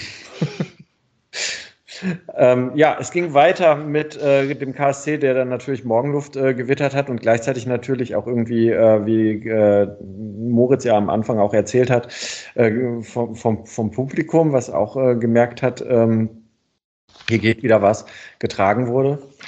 Ähm, und plötzlich waren sie wieder im Spiel. Ne? Also bis auf diesen geblockten Gondorf-Schuss hatte ich mir sonst vom KSC in der zweiten Halbzeit gar nichts äh, notiert. So und äh, danach äh, gab es dann noch den täglichen Kastenmeier, den man immer so braucht. Ähm, also auch das äh, äh, begleitet uns ja jetzt hier fast unsere komplette Podcast-Zeit. Äh, eine War auch schon der zweite, ne? Also es gab ja auch schon in der ersten Halbzeit diesen, äh, diesen, diesen Fehler, wo er äh, relativ unbedrängt äh, mit dem Fuß halt einfach einen Karlsruher direkt irgendwie einsetzt im Aufbauspiel. Und ich dachte nämlich halt irgendwie auch, als dann halt äh, ja die, die, die paar Minuten nach, äh, nach dem Anschlusstreffer er dann da gegen Jordi Device, glaube ich, halt läuft, äh, als er ja. eine Flanke fangen will ja. und, da, und da den Ball fallen lässt, dachte ich halt, ja. da, das hat mich eigentlich fast optimistischer gemacht, weil ich halt. weil es nicht ein Gegentor Wir haben jetzt zwei Kastenmeier-Fehler überstanden. So, was denn noch? Also wenn, wenn, wenn Karlsruhe das halt nicht aus, ausnutzt, dann wird die Fortuna jetzt heute auch mal das Spiel über die Zeit kriegen. Ja, da hast du beim HSV-Spiel nicht aufgepasst. Ja. Aber auch das fand ich echt auffällig. Kastenmeier, zweite Halbzeit äh, im Vergleich zu den ein, zwei Szenen, wo er da äh, einfach als Feldspieler äh, mitgespielt hat, was er ja auch einfach kann. Der ist gut am mhm. Ball äh, und das ist auch echt ein gutes Mittel, finde ich. Muss man echt nutzen, ihn da mehr einzubinden. Und dann gleichzeitig in der zweiten Halbzeit sich nahtlos eingefügt in diese Fehlpassorgien und wirklich äh, ein paar lange Bälle auch katastrophal äh, zum Gegner, vor allem nicht gar, gar nicht so viel ins Aus, aber zum Gegner oft. Ähm, das war echt übel. Ich fand aber wirklich auch einfach, es waren alle, es war, waren alle schlecht. Ja. Ist da keiner mehr aufgefallen. Auch Ioa, der reinkommt, auch, ich finde, zu spät, aber auch nichts gezeigt. Ja. Nee, er hat sogar noch Bälle verloren, Konter äh, quasi unterbunden, äh, weil er den Ball schlecht verarbeitet hat. Sind wir auch schon in der 74. Minute, ne? Äh, erster Wechsel, aber ihr habt es eben schon angesprochen. Ich habe auch vorher gegrübelt, wie ich jetzt reagieren würde. Schwierig, schwierig, schwierig. Ähm, aber dann sind wir auch bei der 75. Minute und in der Tabelle bis zur 75. Minute steht Fortuna schon nicht mehr auf Platz 4, sondern auf Platz 6. Da ist der Abstand schon mal auf sieben Punkte gewachsen. Wir werden das fortsetzen. Bis zum ja, spannend auf jeden Fall. Ja. Und äh, also ich hatte, glaube ich, auch genau zu diesem Zeitpunkt in der 75. Minute äh, auch eine, eine Idee, die ich da äh, Jan vorgeschlagen habe. Und ihr, mögt, ihr mögt es mir verzeihen, dass ich da jetzt eine kleine Anleitung aus dem äh, American Football genommen habe.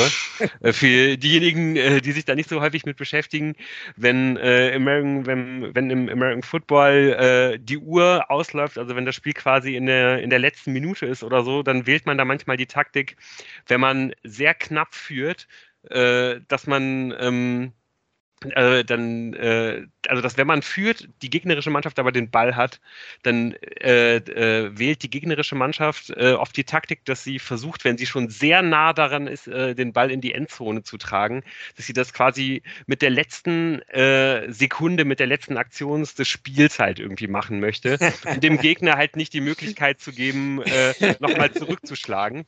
Was man dann damit beantwortet, also was dann die verteidigende Mannschaft damit beantwortet, dass sie den Gegner quasi extra scoren lässt. Also dass sie quasi den Weg in die Endzone extra frei macht, um nochmal äh, an den Ball zu kommen für die, für die letzte Aktion. Und da habe ich halt auch Jan vorgeschlagen, wäre es nicht vielleicht jetzt besser, wenn man den KSC sofort den Ausgleich machen lässt?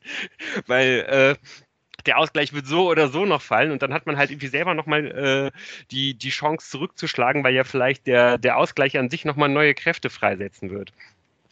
Ja, naja, aber tatsächlich äh, merkt ihr. Äh, ja, steil, ne? Steil. Steile es, es, es, sind, es sind auf jeden Fall bei uns äh, die Befürchtungen alle schon äh, da gewesen und natürlich äh, kommen wir jetzt auch auf die 83. Minute, das 2 zu 2. Ähm, na gut. Da hat natürlich äh, der KSC äh, tatsächlich auch einen Knips seinen eigenen rein, aber ja, was läuft da alles schief? Also man muss ja eigentlich mit der, mit der Tätigkeit vorher von äh, Daniel Gordon an, an André Hoffmann halt irgendwie einsteigen. Auch wenn uns, glaube ich, allen klar ist, dass äh, wenn die geahndet wird, fällt wahrscheinlich trotzdem irgendwie das 2 zu 2, aber trotzdem gehört das halt dazu, weil das einfach im direkten Vorlauf zum, zum Ausgleich ist, dass da, glaube ich, im, im Anschluss an eine äh, Standardsituation äh, ja, Daniel Gordon André Hoffmann ins Gesicht schlägt ähm, Ball wird dann halt irgendwie rausgespielt, kommt halt irgendwie sofort wieder im Gegenzug. Und ähm, ja, ich glaube, ähm, wir haben jetzt ja irgendwie auch schon mehrfach die, die Kraftfrage hier an, äh, angeschnitten. Da sieht man es ja irgendwie auch einfach nochmal ganz klar. Also vor allen Dingen die, die linke Seite hat ja dann ähm, in, den, in den letzten 30 Minuten bei der Fortuna äh, Lichterloh gebrannt und eben auch vor allen Dingen der, ähm, der rechte Halbraum der, äh, der Karlsruher Angriffsseite. Und da bekommen halt eben auch ähm, ja mal wieder Prip und äh, Botzek ähm, ja, ähm, diesen, diesen Raum halt nicht zu und vor allen Dingen halt Prip, der da ein bisschen zu spät ist, sich dann für eine Grätsche entscheidet, als man den Ball verloren hat und die Grätsche mu muss halt sitzen. Entweder Ball oder Mann ja. und der trifft halt keinen von beiden und damit fehlt er dann halt. Er ist dann genau der Mann, der auch eigentlich dann, ja. als der Ball dann halt irgendwie aus dem Strafraum nochmal äh, rausprallt auf äh, ähm, auf Hofmann, auf Philipp Hofmann, der da Druck geben muss, der da vorm Mann steht, äh, am Mann steht, wenn er, wenn er schießen will und dann kommt es halt nicht zu dieser Situation und da fehlt er halt. Aber auf der anderen Seite muss man den, ähm, ja, ich weiß nicht, wie viele äh, Spieler äh, von Fortuna Düsseldorf aus dieser Situation dann das Tor gemacht hätten. Ähm, den muss man dann natürlich auch so nutzen, diesen Ja, war wirklich ein sehr schönes Tor. Das muss man anerkennen. Ja, es gibt halt einer, der mir einfällt, der auch eine, eine ähnlich gute linke Klebe hat. ähnliche Position, ja. auch, äh, auch eine ähnliche Qualität. Ähm, ansonsten ja. machen den halt auch nicht viele so, muss man schon sagen. Der Typ ist halt auch echt einfach ein Brett. Ne? Ja. ja. ja wirklich gut. Also man, man merkt halt, er hat halt sowohl dann äh, seinen Fastnamensvetter äh, Hoffmann und äh, Device auch gut beschäftigt. Also der ist schon ein Vieh da vorne drin und macht das auch ganz stark. Ja, da musste man irgendwie Angst haben, dass es richtig schief geht. Ja, denn die 90. Minute ist noch weit. Ähm, kurz äh, zur Einordnung in der Tabelle, wenn immer genau nach 90 Minuten abgepfiffen würde, steht Fortuna noch auf einem schönen achten Platz. Äh, nur mit neun Punkten Abstand zum Aufstiegsplatz. Wir wissen alle, äh, was in der Nachspielzeit noch passieren kann. Und ich äh, denke auch, der KSC hat gezeigt, dass er es noch ein bisschen mehr wollte. Aber so richtig Gefahr ist ja nicht mehr aufgekommen. Ja, ich fand, ich fand da, dafür, dass die halt gegen Fortuna Düsseldorf spielen, die du halt dann einfach, nachdem du 2-1 das den 2-1 machst, auch noch schlagen kannst, fand ich jetzt Karlsruhe nicht so überragend. Gar nicht. Ähm, na, so. Also ich fand auch, dass vor dem 2-2, ja, die waren vielleicht ein bisschen dran, aber das war ja jetzt nicht, dass sie da eine hundertprozentige nach der anderen aufgelegt hätten. Ähm, und dann nach dem 2-2. Nein. Ja. Die, waren, die waren nicht überragend, aber man muss ja mal überlegen. Äh, also, ich meine, äh, äh, die, Fortuna war einfach schlecht. War einfach schlecht die zweite Halbzeit. Ja, der Gegner musste genau. gar nicht so viel tun. Einen guten ja. Stürmer, eine scheiß Abwehrsituation mit einem Blackout und schlecht spielen. Ja, und man muss ja auch äh, äh, gestehen, wenn der Narei da kurz äh, vor dem 1 zu 2 das 3 zu 0 macht, dann sieht, läuft das Spiel halt anders. Aber klar, ähm, Jordi Device hat im Prinzip das das Unglück gebracht. Nein, das Tor geöffnet dafür, dass Karlsruhe nochmal eine Druckperiode hatte und nochmal an sich geglaubt hatte, weil das 2 zu 2, das haben die sich dann irgendwie, auch wenn die nicht überragend gespielt haben, durch mehr äh, äh Investieren ins Spiel und so dann doch verdient gehabt. Das 1 zu 2 kam natürlich völlig aus heiterem Himmel. So, dass unter dem Strich äh, es so bleibt, dass man äh, zwischen der 60. und Minute und dem Abpfiff extrem viele Punkte verspielt äh, in Zahlen 12. Und mir haben sie zwar, äh, unsere äh, Fortuna hat mir zwar ein bisschen meine Stimme gelassen, aber äh, ich hätte gerne die Stimmung im Blog aus der ersten Halbzeit, die hätte ich ganz gerne behalten. also auch das äh, individuell äh, auch ein klarer Abfall in der Kurve. Es ist deutlich weniger gesungen worden und auch deutlich weniger kreativ. Die Ultras verfallen ja dann manchmal in, wir singen einfach jetzt 20 Minuten das Gleiche und auch nur die Hälfte der Leute. Ähm, ja, das war auch ein bisschen schade. Und es gab, es gab kein Bier. Es gab nur alkoholfreies Bier. Das sei auch noch gesagt. Wow. wow. Für den einen oder anderen sicher nicht verkehrt, der nach sechs Stunden Busfahrt da rausgefallen ist und auch nicht mehr so ganz frisch war. Aber ich äh, hatte äh, äh mit einem Bierchen, weil eins ist mir beim Rennen in der U-Bahn aus der Jackentasche gefallen. Also ich mich doch sehr auf ein kühles äh, weiß gar nicht, was in Karlsruhe, ich glaube, es hätte, es hätte äh, hier ins Rothaus gegeben, Tannenzäpfle. Oh. Gefreut. Nicht so schlecht. Nö, nicht so schlecht, genau. Und dann gab es, es gab es das aber nicht, also habe ich eine Cola getrunken. Und dementsprechend bist du dann. Ja. Ja. ja. Und dementsprechend bist du dann auch äh, relativ begossen irgendwie dann wieder nach Hause gefahren äh, oder bist du dann irgendwie noch ein bisschen im, im, im Block geblieben? Wie ist da so die Stimmung gewesen? Äh, nee, ich bin tatsächlich dann, äh, äh, ich bin tatsächlich relativ, relativ schnell dann irgendwie auch, äh, äh, auch gegangen. Ich muss auch sagen, dass ich, also ich, ich wollte eigentlich, also ich war alleine ja da und äh, ich hatte irgendwie auch tatsächlich nicht mehr so richtig Bock. Manchmal lernt man ja dann auch irgendwie ganz, ganz nette Leute kennen. Das war jetzt irgendwie nicht so der Fall.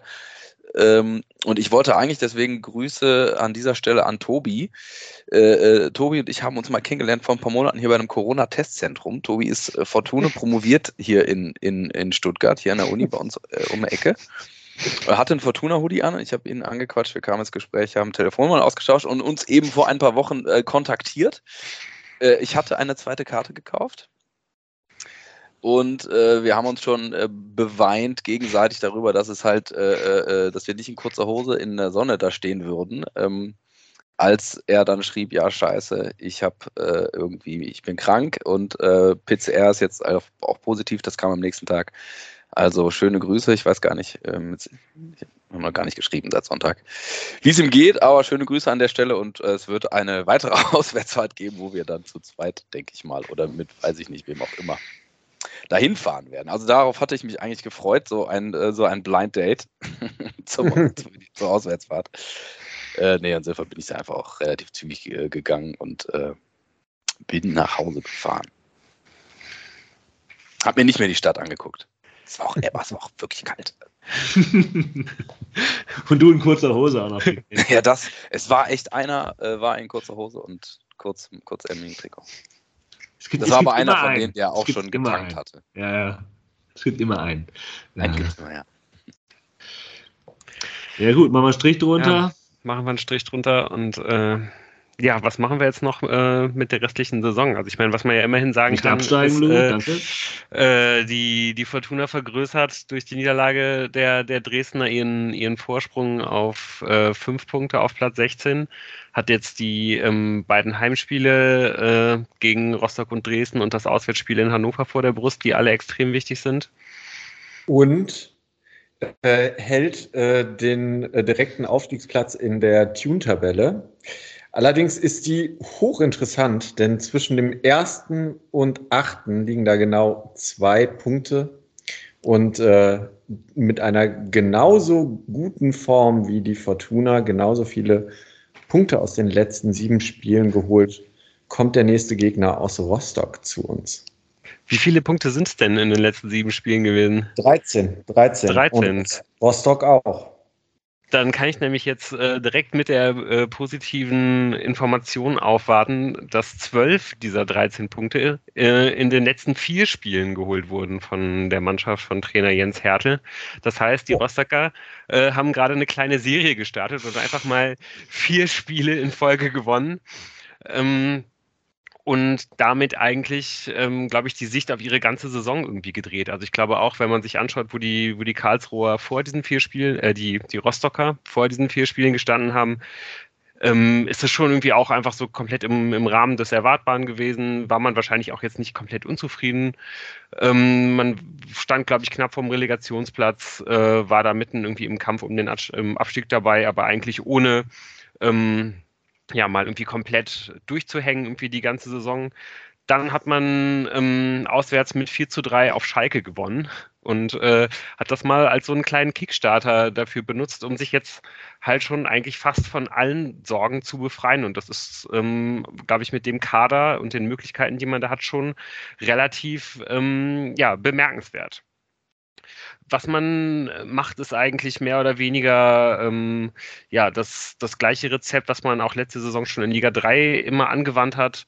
Ähm, man, man hat jetzt nicht die ganz krassen Einzelspieler, sondern ähm, ja, macht natürlich viel im, im Kollektiv, steht sehr kompakt, also das machen die, die, die Rostocker sehr gut. Ähm, ganz, ganz selten, dass man da mal wirklich irgendwie Lücken äh, findet oder halt die Räume bespielen kann, die man, die man möchte gegen äh, das, das Rostocker Abwehrkonzept die Konter sind gut und ähm, die, die Standards sind einfach immer gefährlich. Aber ähm, es ist auf jeden Fall auch alles kein Hexenwerk, was man da macht. Und ähm, ja, wenn man, wenn man da, glaube ich, selber im Kollektiv äh, gut gegen agiert, sind die äh, auf jeden Fall auch durchaus schlagbar.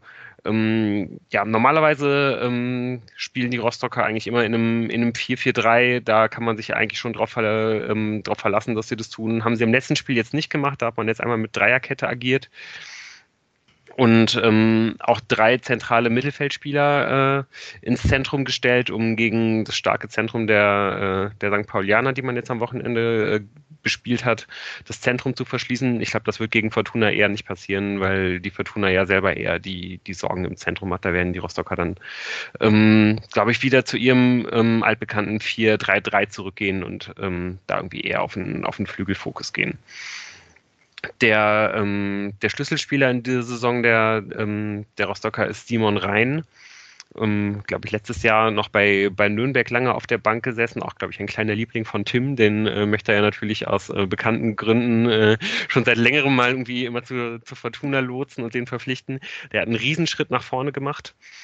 Ähm, also der Vertrag läuft wohl auch auf jeden Fall aus. So viel kann, kann ich sagen. Es laufen übrigens auch noch 18 weitere Verträge aus bei den Rostockern.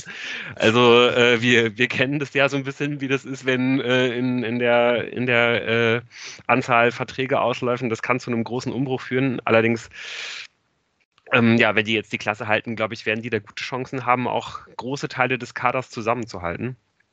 Und ähm, ja, ähm, wie gesagt, der äh, wichtigste Spieler da im zentralen Mittelfeld ist eben Simon Rhein, der da so der Ballverteiler ist. Und das, ja, ich denke mal, wenn, wenn wir nicht davon ausgehen können, dass äh, Marcel Sobotka zurückkommt, und das ist, glaube ich, in den äh, wenigen Tagen jetzt bis Freitag eher unwahrscheinlich, wird das wahrscheinlich wieder eine Rolle für Edgar Pripp sein, genau wie er das jetzt eben auch gegen Karlsruhe gemacht hat, da den, den Aufbau Sechser zuzustellen. Und ähm, ja, und dann passt nämlich auch äh, Adam Botzek direkt gut daneben, denn neben Simon äh, Rhein agiert immer Hanno Behrens, den kennt man vielleicht auch noch, auch eher ein, ähm, ja, ein sehr direkter, ein sehr physischer Spieler, guter Schuss, also eigentlich auch jemand, der, der lange Zeit immer eher Zehner gespielt hat.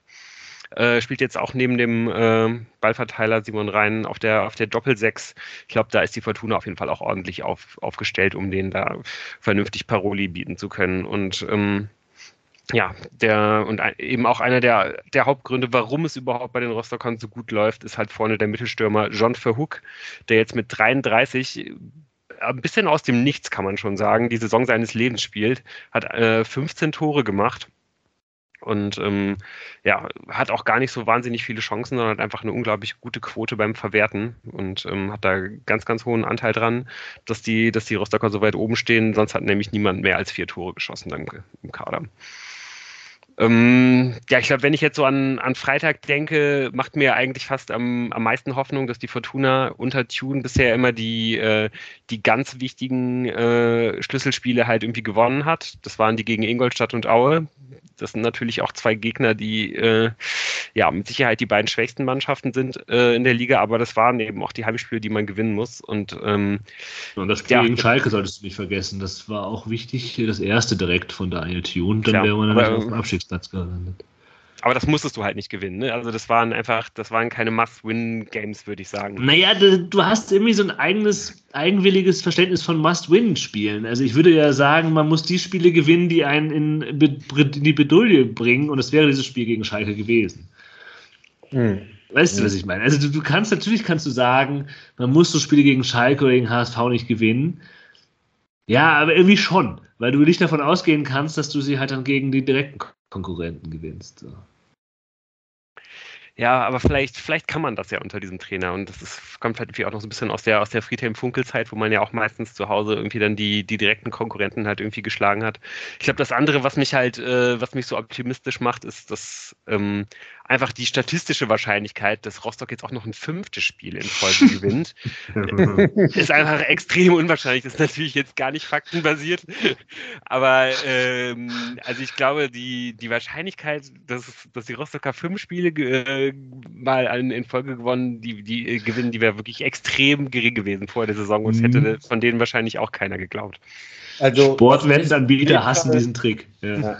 Was mich auch noch äh, außer äh, Statistik positiv stimmt, ist, dass in deinem Vorbericht ähm, der Name nicht vorkam, der hier aber nochmal genannt werden sollte, nämlich äh, Heinrich Bentley Baxter Bahn anscheinend keine Rolle mehr spielt. Und äh, ich meine, mit so einem Namen, äh, da, da ist man schon sehr angsteinflößend unterwegs. Ähm, und die Fans.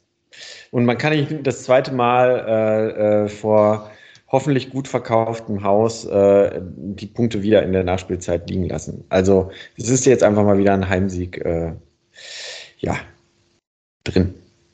Hoffe ich doch. Es bleibt auch, finde ich, äh, Grund äh, zu Optimismus, so wie es auch vor dem Karlsruhe-Spiel und eigentlich auch die ganzen letzten Spiele war.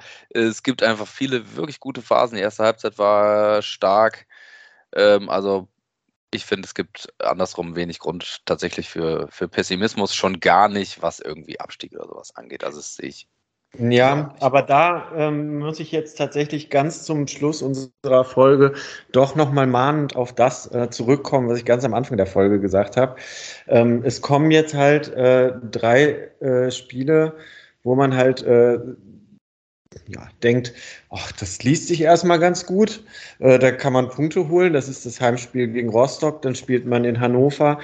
Dann spielt man zu Hause gegen Dresden, die äh, dann ja auch eine wirklich ganz, ganz schlechte Phase haben.